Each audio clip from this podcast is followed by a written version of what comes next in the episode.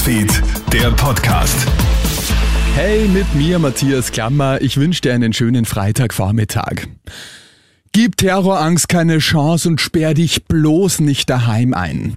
Heute beginnt das Donauinselfest, doch nach dem geplanten Anschlag auf die Regenbogenparade letztes Wochenende schwingt bei vielen Besuchern ein mulmiges Gefühl mit. Polizei und Veranstalter haben mehrfach klargestellt, dass das Donauinselfest nicht in Gefahr sei. So wenige Tage nach der Schreckensmeldung sei es laut Experten aber völlig normal, dass man als Besucherin oder Besucher leicht verunsichert ist. Kämpfe aber dagegen an, feiere mit und hab dabei positive Gedanken, sagt Psychotherapeut Edwin Benko. Ich kann schauen, dass ich mit den Füßen fest auftrete und sage, schau, da bin ich jetzt, da kann ich mich erfreuen an der Musik. Und ich denke nicht, was könnte alles passieren. Ne? Das wäre auch so ein Gedankenstopp. Wenn solche Gedanken kommen, sie einfach wirklich sozusagen zumindest halblaut sage, stopp mit diesen Gedanken, es ist schön, es passt. Paukenschlag nach den Anschlagsplänen auf die Regenbogenparade. Die zwei zuvor inhaftierten Verdächtigen, ein 14- und 17-Jähriger, sind wieder auf freiem Fuß. Die Entscheidung ist nicht rechtskräftig, da die Staatsanwaltschaft dagegen Beschwerde anmeldet. Mit dem aktuellen Gerichtsbeschluss befinden sich somit alle drei Verdächtigen, gegen die wegen terroristischer Vereinigung und krimineller Organisation ermittelt wird, wieder in Freiheit. Alle Infos habe ich dir auch online auf kronehit.at gestellt. Die Suche nach den fünf Vermissten im Atlantik hat ein dramatisches Ende gefunden. Rettungskräfte entdecken gestern Abend in der Nähe der Titanic Wrackteile des Mini-U-Boots Titan.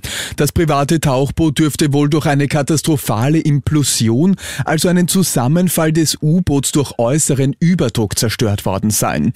Admiral John Morger von der US-Küstenwache sagt zu BBC, ein ferngesteuertes Tauchboot des Schiffes Horizon Arctic findet das Heck der Titan etwa 500 Meter vom Bug der Titanic entfernt. Es werden dann auch noch weitere Trümmerteile des Mini-U-Boots gefunden. Nach Rücksprache mit Experten stimmen die Trümmer mit dem katastrophalen Verlust der Druckkammer überein. Was sind das bloß derzeit für ihre Unwetter in Österreich und Deutschland? Während es bei uns vorgestern sintflutartigen Regen, Sturm und bis zu 8 Zentimeter große Hagelkörner gegeben hat, sind gestern Teile Deutschlands völlig verwüstet worden. Vor allem in Nordrhein-Westfalen ist der Schaden enorm. Im Netz gibt es zahlreiche Videos von überfluteten Straßen, Orkanböen und Megahagel.